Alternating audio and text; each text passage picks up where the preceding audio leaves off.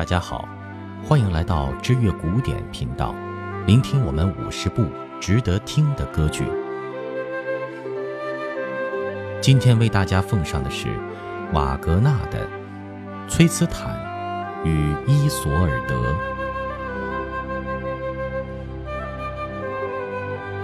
《崔斯坦和伊索尔德》是瓦格纳最重要的作品之一，它与贝多芬第九交响曲。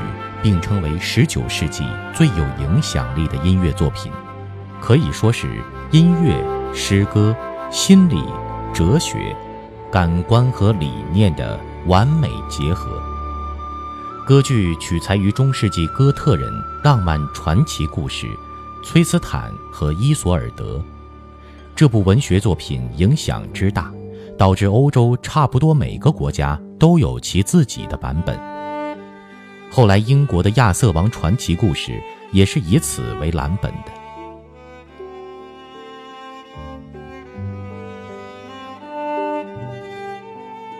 崔斯坦和伊索尔德有太多的艺术形式来演绎它，包括诗歌、电影、传说。最有名的自然是瓦格纳的歌剧。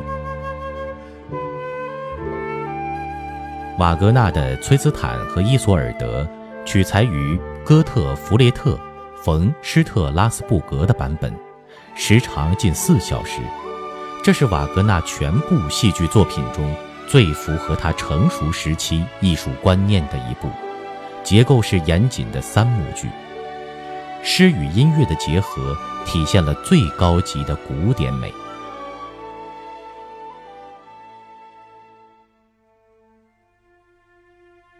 剧情大致是：贵族骑士崔斯坦是英格兰康沃尔马克国王的侄子，伊索尔德是爱尔兰公主。崔斯坦率军征伐爱尔兰，杀死伊索尔德的未婚夫莫罗尔德，自己也在莫罗尔德的剑下受了重伤。他把自己的名字移动字母，改称坦特里斯，寻求帮助。善良的伊索尔德仗义援手。但从崔斯坦的伤口上看出，眼前这个男人就是杀死未婚夫的凶手。于是，他执起亡夫的长剑，欲要报仇。崔斯坦并不闪躲，只是一双炙热的眼睛盯着伊索尔德不放。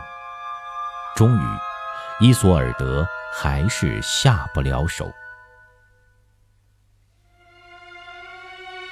战争结束了，作为胜利者，崔斯坦再次踏上爱尔兰的土地。这次他的任务是纳贡，贡品就是伊索尔德。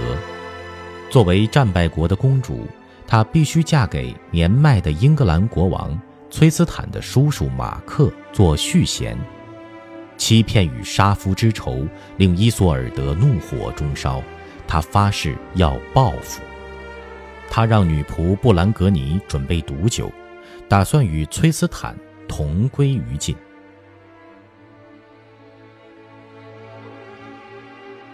在所有人眼中，崔斯坦是百战百胜的将军，是万众敬仰的骑士。但他知道，自己的性命是怎么得来的。当他带着愧疚再次出现在伊索尔德面前时，他明知道对方端上来的是毒酒，却还是来者不拒。双方激烈争执之后，双双饮下毒酒，等着死神降临。但降临的不是死神，却是爱神。原来女仆布兰格尼不忍心自己的主人就此香消玉殒，把毒药换成了爱情灵药。二人再次睁眼，四目相对那一刻。便疯狂地爱上了对方。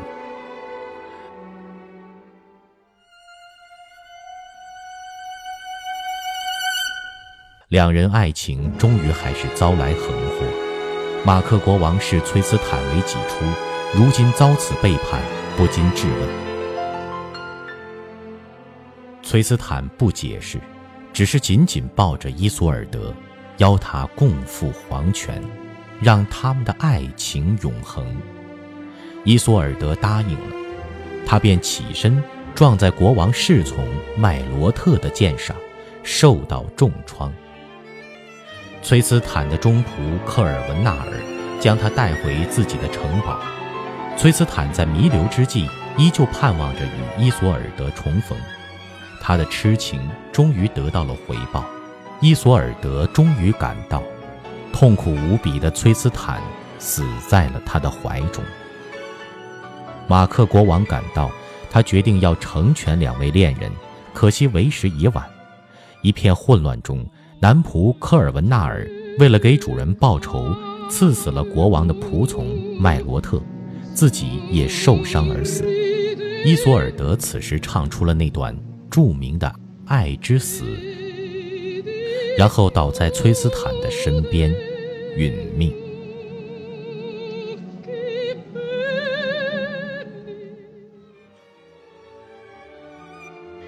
崔斯坦和伊索尔德对现代音乐的发展影响极大。在本剧中，瓦格纳终于发明了一种音乐结构体系，他无视自文艺复兴时代以来形成的全音调性系统，使用半音节创造出一种有如波动起伏的乐声。当时很多人都认为瓦格纳发疯了，这部歌剧没有大家习惯了的音乐段落。对很多保守的乐评家而言，它犹如一锅大杂烩。事实上，崔斯坦和伊索尔德大部分都符合传统歌剧形式，不过它的原创部分、实验特性都完全适用于本剧主题的发展与诠释角色的需要。此剧的音乐打破了传统的谱曲格式，主导动机的运用以及大量半音音程制造出不协和音，由此带来的音乐张力，在持续反复的假性尾音状况持续了整部剧，直到剧中伊索尔德死在崔斯坦身边那一刻，才由管弦乐定音鼓来解决。瓦格纳在其他歌剧中也用过主导动机，但在此剧中。他把主导动机与没完没了的张力相结合，是一种全新的尝试。序曲一开始就出现两个主导动机，大提琴奏出的死亡动机是下行音夹带着不协和音，木管奏出的渴亡动机呈上行音。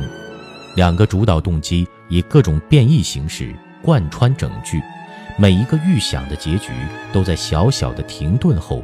突然转向，被拖进另一个厄运中，代表了崔斯坦与伊索尔德之间那种无法实现的禁忌之爱。音乐到最后才一锤定音。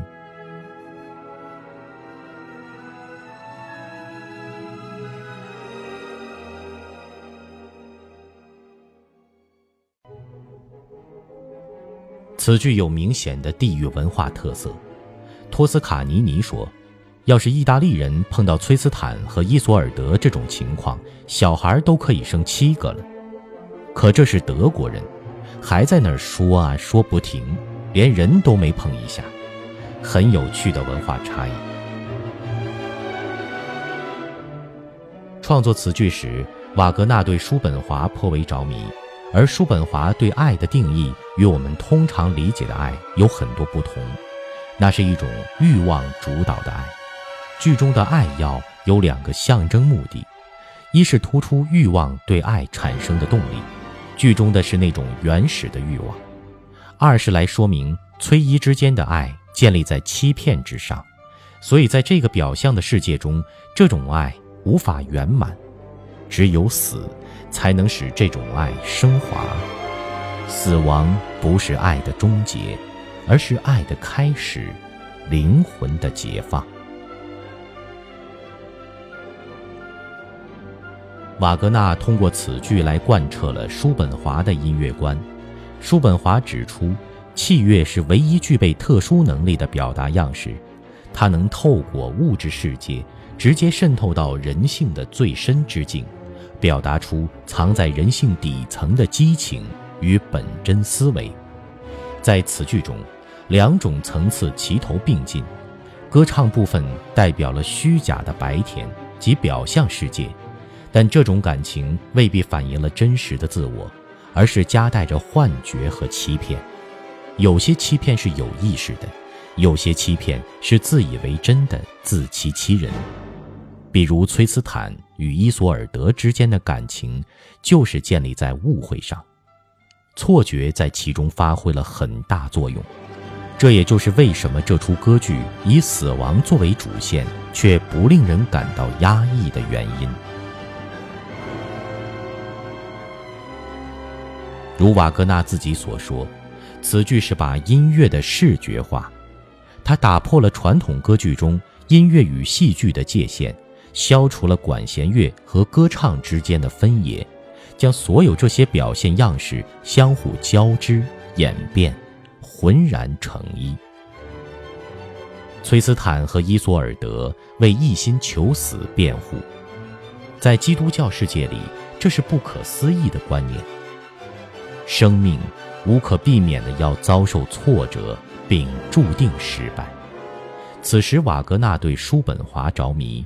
加上他与马蒂德·冯·威珍东克的爱情行将就木，就必然会起了自杀的念头。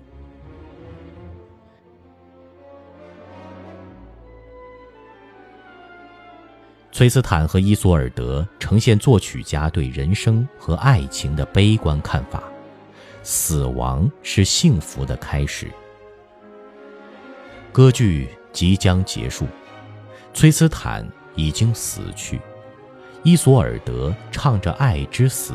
此时他产生幻觉，看见崔斯坦复活，在天空飞翔。他搁着自己的期盼，对他而言，追随崔斯坦才是最大的恩赐。只有死亡，才能带给他幸福。这是一部充满自杀和死亡意念的歌剧，它包含了有史以来最灿烂和最具性爱色彩的音乐。第二幕中那曲《爱之喜》尤其具有肉欲感官气息。不过这一段音乐并未达到高潮，反而是急转直下。两人缠绵之际，马克国王突然出现。第三幕开始时。崔斯坦有一首为时甚长的独白演唱，继续延伸前一幕的主题。这首独唱和伊索尔德在第一幕起所演唱的那首独白互相对应。不过，伊索尔德的独白充满愤怒与仇恨，崔斯坦的则是悲痛、美丽的。每个晚上，他都珍惜自己的爱情。但在白天，在阳光照耀下，他诅咒那瓶爱药，恳求伊索尔德赐予他唯一的解药——死亡。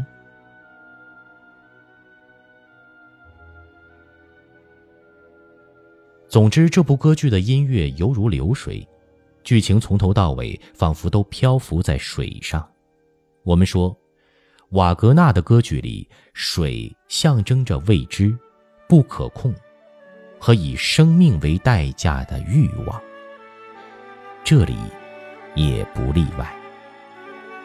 好了，感谢大家收听今天的知乐古典为您分享的瓦格纳的《崔斯坦与伊索尔德》。关注我们的微信公众账号或新浪微博“知乐古典”，您可以在那里。与我们进一步沟通交流。再见。